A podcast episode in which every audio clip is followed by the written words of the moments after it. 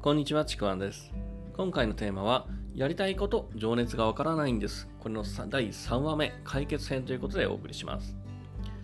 今回ですね、まあ、やりたいことが見つからない、自分の情熱がわからないという人が、なぜわからないとか見つからないのか。まあ、それはですね、過去に作ったビリーフが関係しているという話を前回したんですけども、で今回の第3話目、解決編ではですね、じゃあどうすればいいのというお話になります。でまずですね前回の方をちょっと軽くおさらいすると、まあ、過去に起きた何かしらの出来事で自分の中にこうビリーフと呼ばれる、まあ、思い込み信念というものが作られてその思い込みのビリーフがこう自分自身の視界それを悪くしてやりたいこと、まあ、情熱っていうのが見えにくくなっているそういう状態ということをお話しました。だからこのビリーフを解いてやりたいこととか情熱を見つけた人っていうのはこう私がこんなことを願ってもいいものと思わなかったとか今までそんなこと思いもしなかったっていう、まあ、そういうふうに感じることが多いんですよね、まあ、こういうね話をね前回したんですけどもじゃあビリーフがその状態を作っているのならじゃあどうすればいいのっていう話なんですね。僕がこうこのビリーフを解くために大事にしていることが3つあるんですね。この3つっていうのがまず1つ目が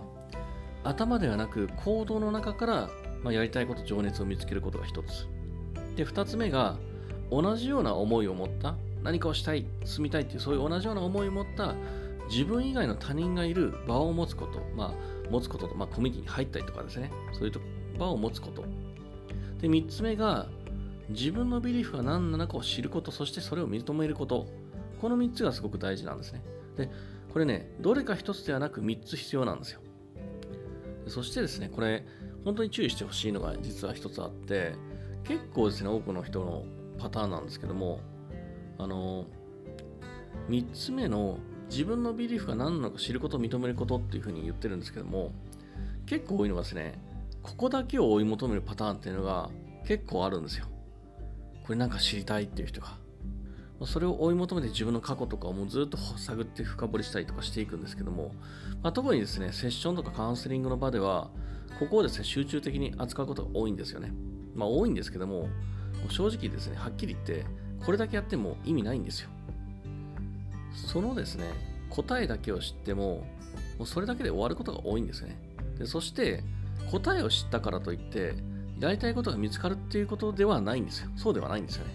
見つかったとしても行動できるかどうかはまた別問題だったりもします。やりたいこととか、まあ、情熱ってどこからか舞い降りてくるものでもないし、いきなり典型で、あ、こんなんは俺のやることだし、使命だ、みたいに目覚めるものでもないんですよね。何かっていうと、自分が行動していく中で見つけていくものだったり、今持っている何かちょっとした種を育てていくものなんですよね。で、それが今自分が見ている世界の中で、見えている世界の中でなければ、どんどんどんどん新しい世界を開拓していきながら、そして見つけたりとかですね、育っていくものなんですよ。だからこう単純に自分のビリーフとか思い込みが何なのかって知って、それで情熱が見つかるわけではないんですよね。でちょっとイメージ的なこの話をすると、さっきの大事な3つって、このビリーフを解くことで、今自分がいる世界の中で見えなかったものは見えやすくなるんですよね。自分が今いる世界の中で今まで見えなかったものが見えてくる。だから視界が開けてはきます。でも、その世界はもともと自分がいる世界の中でしかないんですよ。で行動っていうのは今いる世界をもっと広げるものなんですね。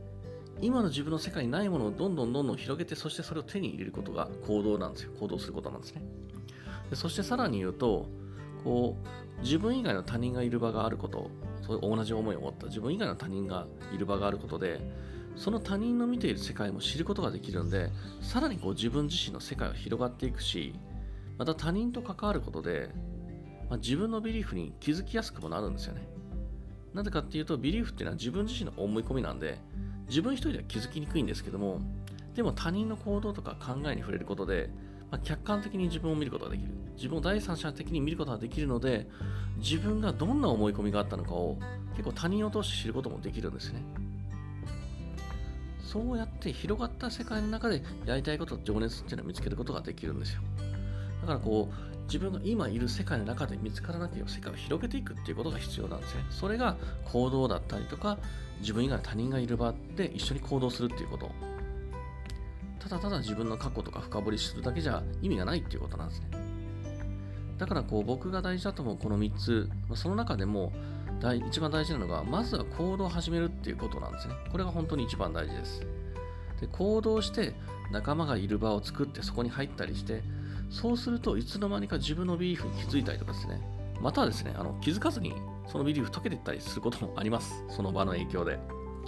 だからこそね、もうやりたいことが見つからない、情熱がわからないっていう人は、本当にこう、なんかこう、頭で考えるんではなく、まず行動から始めてみることを、僕は本当強くお勧めしています。